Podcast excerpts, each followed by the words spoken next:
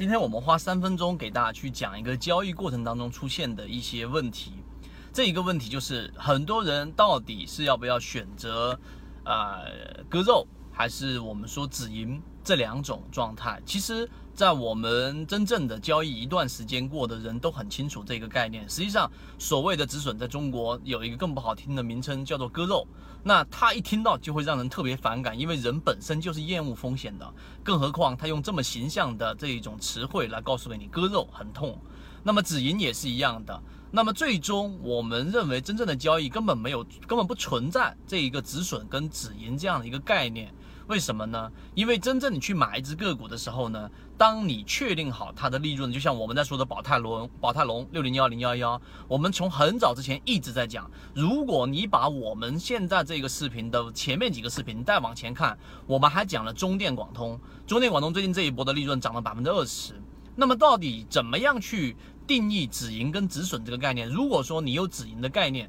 那么最终你不了解宝泰龙的基本面，你不了解我们去用什么方法选出的中电广通，从二零一六年的九月份开始的最根本的原因是什么？你没搞明白，那么最终你就很容易把这样的股票给它丢失掉，或者说宝泰龙来一个涨停板，你就把股票给卖掉了。所以呢，我们最终得出的一个结论就是想告诉给大家，其实，在我们的交易过程当中，没有真正的所谓的止损。我们先说止损这个概念，因为你要买入一只个股，一定要有充分的条件。这些条件呢，例如说我们说的主力创新高，而股价没有创新高的这一个中电广通，或者说是宝泰隆。然后呢，它趁有热点，是我们所说的这一种啊煤炭股里面这一种比较强势的，并且主力资金在下跌过程当中依旧在流入的，且它在回档位置，然后我们选择买入。你有这样的一个选入条件，而不是单纯的凭借凭借的一条消息，或者说某个人给你的这一种啊一句话，然后做一个买入，这种。买入条件是特别特别的，我们说不靠谱的。偶尔你能挣钱，但最终你没有办法去持续挣钱。就包括你看到我们说这个视频，然后呢，可能你从中电广通、宝泰龙里面你也赚到了钱，但是呢，这种钱永远都不会是持续性的，因为你根本不了解这只个股，我们选择它选出来的一个原因。我们不推荐个股，我们不推荐个股，我们只教方法。但是呢，很多人总是停停留在表面，于是它就会出现刚才我们说的那种情况。因为你买入一只个股的这一种基础和逻辑非常非常的薄，非常非常的薄。那么这种情况之下，一旦出现问题的时候，你立马就会把干嘛呢？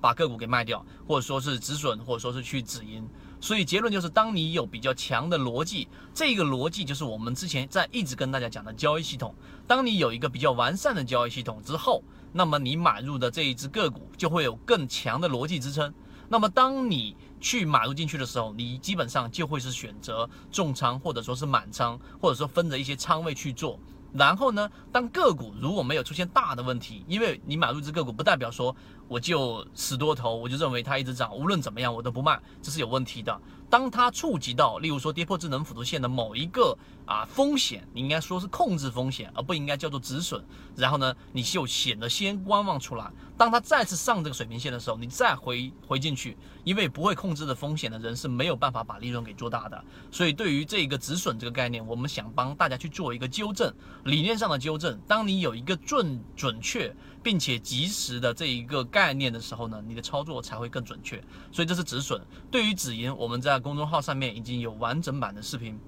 那么，如果说你对刚才我们讲的东西有一点点收获，有一点点思考，你想更进一步了解的话，就可以在公众号呢我们直播里面去看一看我们讲的关于止盈和止损的这个概念，怎么样去替换才能对你的交易有更大的帮助。那我们讲的中电广通跟宝泰龙最近的表现都非常不错，近期呢还是业绩加技术分析的这个角度。好，今天我们就讲那么多。更多的这一个，由于直播平台的原因，我们不方便在这地方公布公众号的位置，知道人互相转告一下就可以了。今天讲那么多，好，各位再见。